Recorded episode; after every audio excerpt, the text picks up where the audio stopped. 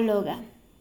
Me siento muy feliz de tenerte por aquí en este podcast, pues conversaciones frente al espejo tiene como objetivo que puedas conocerte, cuestionarte, dudar, conversar contigo en aquellos momentos en los que sientes que nadie te escucha.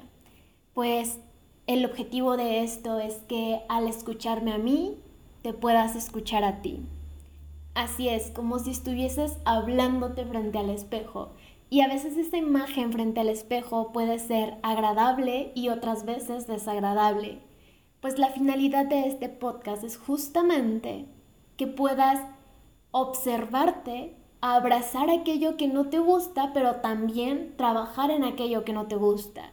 Disfrutar de la imagen que te gusta en el espejo y también reconstruir tu percepción sobre esa imagen que te desagrada. Y pues sin más introducción por el momento, sean todos, todes bienvenidas a Conversaciones frente al espejo. El tema de hoy es un tema que, pues bueno, ¿quién no lo ha vivido y quién no lo ha sentido? Me refiero al dolor. Así es, el dolor es una emoción, un sentimiento que constantemente está presente en la vida de cada uno de nosotros. El dolor emocional. Creo que aquel ser humano que no ha amado no ha sentido dolor. Aquel ser humano que no se ha entregado en cuerpo y alma a alguien, a algo, no ha sentido dolor. Y a veces creemos que sentir dolor es lo mejor pero ¿realmente es mejor no sentir dolor?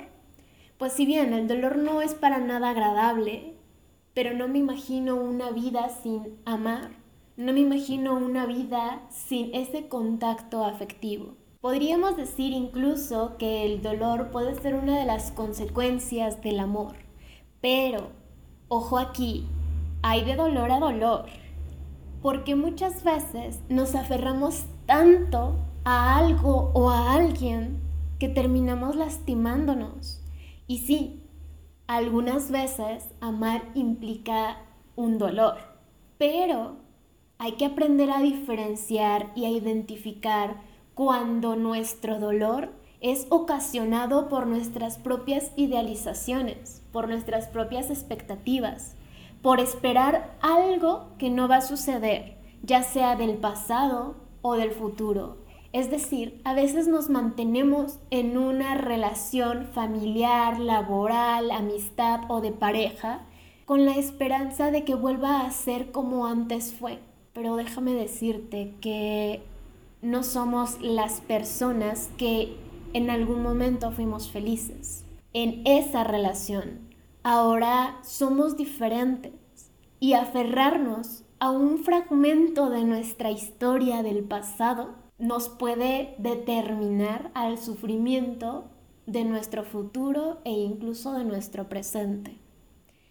El dolor es doloroso, por supuesto que sí, pero vivir el dolor nos permite explorarnos, evolucionar, desarrollarnos. El dolor es una parte de nuestra autoexploración, pues Justo la función del dolor es reconocer lo que ya no quiero para mí mismo, para mí misma, para mí misma.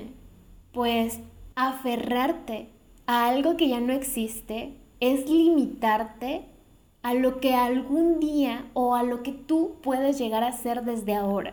Y aplica para cualquier tipo de vínculo, cualquier tipo de vínculo afectivo, cualquier proyecto personal. Incluso el dolor también se ha visto como una forma de poder y de valentía. El dolor en su función natural, biológica y psicológica es la supervivencia. Si algo me duele, me muevo de aquí para que no me duela. Si tengo una piedrita en el zapato, la saco para no lastimarme más. Sin embargo, a veces nuestra propia historia, nuestros propios miedos y lo que nos han enseñado nos lleva a abrazar el dolor y no abrazarlo con compasión, sino abrazarlo tal cual como si abrazaras un cactus. Así es, vas a terminar lastimándote más. El dolor permite explorarte, pero aferrarte al dolor permite, o más bien impide, desarrollarte. A veces nos quedamos donde sabemos que ya no va a funcionar por miedo a lo que viene después. Es decir, existe una aprensión del dolor. Muchas veces hacemos cosas que nos lastiman y si sabemos que la función del dolor es movernos justo de eso que nos está lastimando, ¿por qué nos quedamos? ¿Por qué seguimos donde sabemos que duele? Pues bueno, eso tiene relación justamente con la fantasía. Me refiero a lo que pensamos. Tal vez si me quedo un día más, mañana va a ser diferente. Es que si me voy ahora, voy a perder esto que ya tengo. ¿Y quién no ha pensado eso justo en una situación de dolor, en una situación que lastima? Pero déjame decirte que quedarte con el deseo de que mañana sea diferente te va a hundir más en el dolor. Pero además de eso, yo sé que el futuro da miedo y perder lo poco bueno que en este momento tienes también es aterrador, pues el dolor en el que elegimos quedarnos y del cual no nos movemos tiene una función y una función no muy sana, porque la función del dolor no sana termina siendo aterrador. Es decir, ¿por qué me quedo aquí? Me duele, pero es que si me voy me va a doler más. Claro que va a doler. No sabemos si va a doler más o va a doler menos, pero va a doler diferente. Y justo ese miedo a que duela diferente es lo que a veces nos lleva a quedarnos donde ya conocemos el dolor.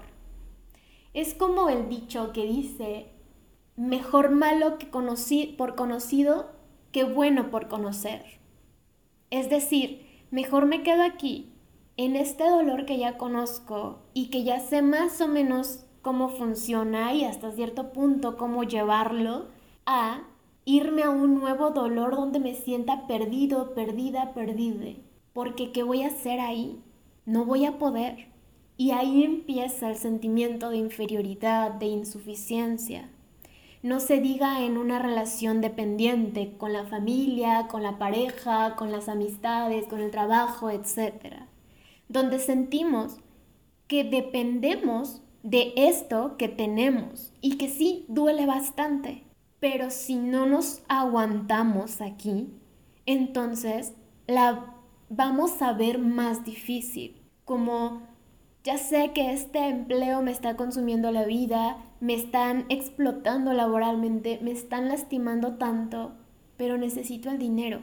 O por otro lado, ya sé que esta relación duele bastante y ya sé que probablemente no va a cambiar, pero ya le conozco, pero aquí tengo cosas como un sustento económico, como un apoyo, aparentemente un apoyo, una escucha.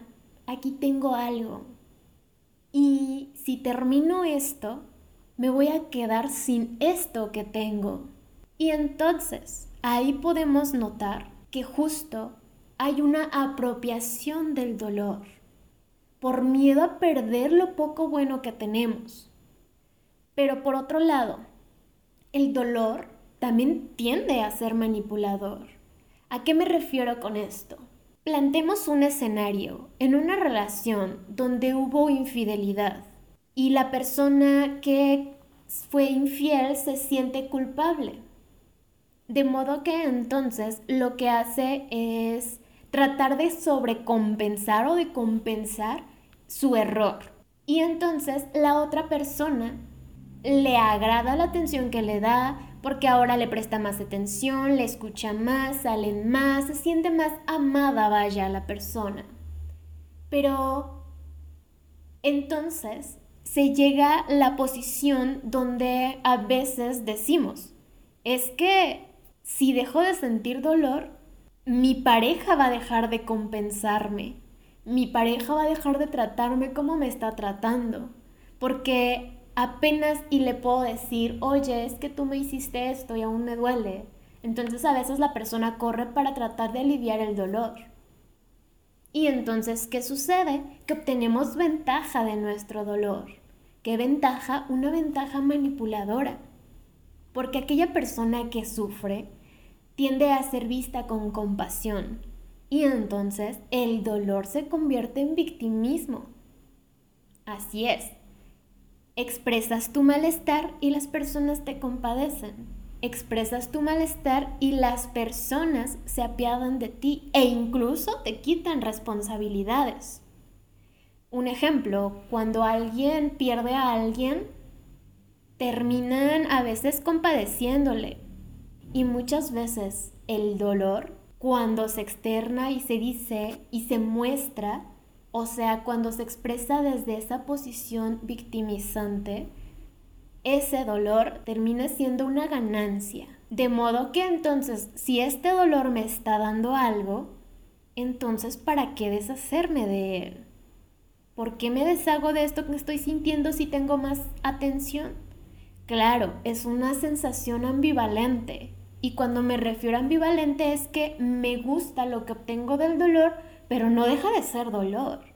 Es decir, no dejo de sufrir. Y es ahí donde a veces sanar también es una renuncia a esas cosas cómodas que nos ha dado el dolor. Renunciar a nuestro victimismo es justamente dejar ir todo aquello que nos dio.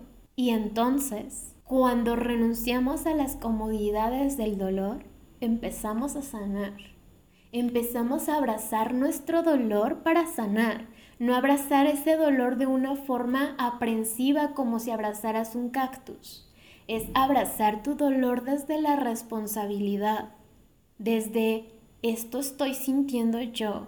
Y aunque alguien más me generó esta herida, no es responsabilidad de ese alguien sanar mi propia herida, porque soy yo quien la estoy sintiendo.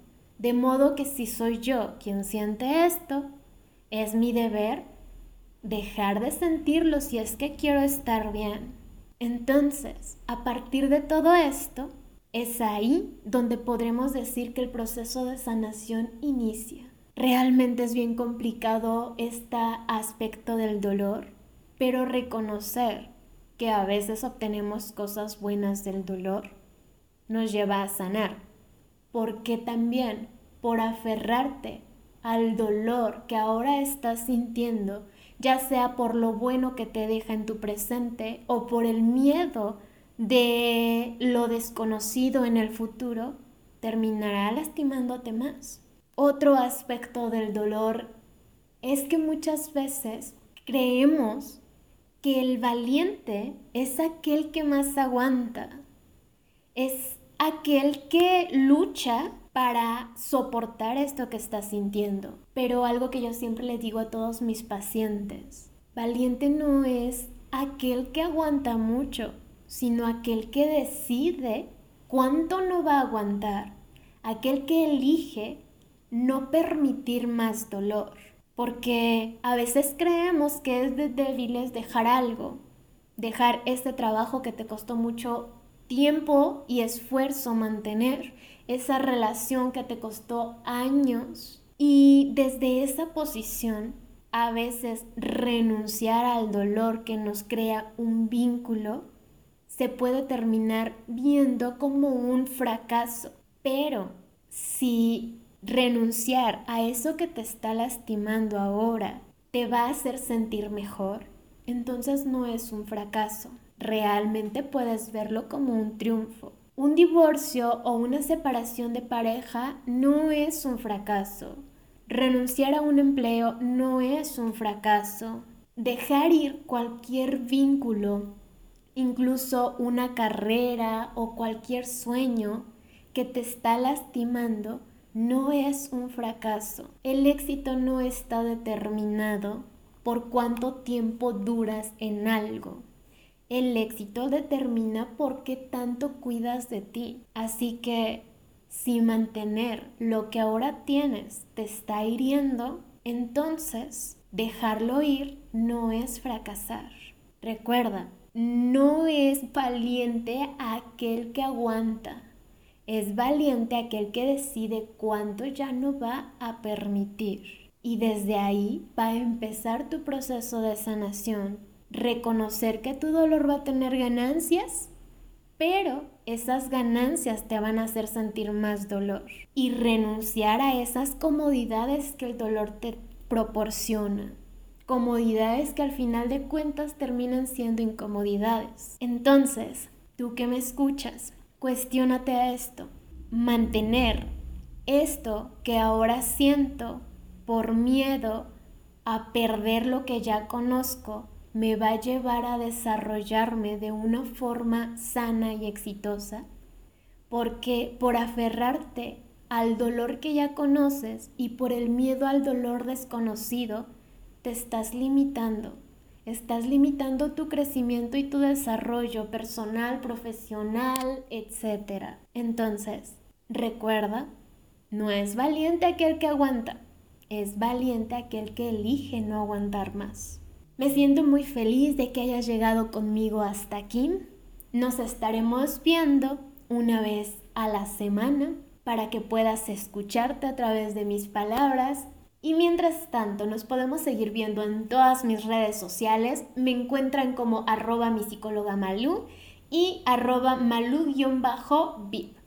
Y pues nada, muchas gracias por estar aquí escuchándote a través de mis palabras y Bye bye.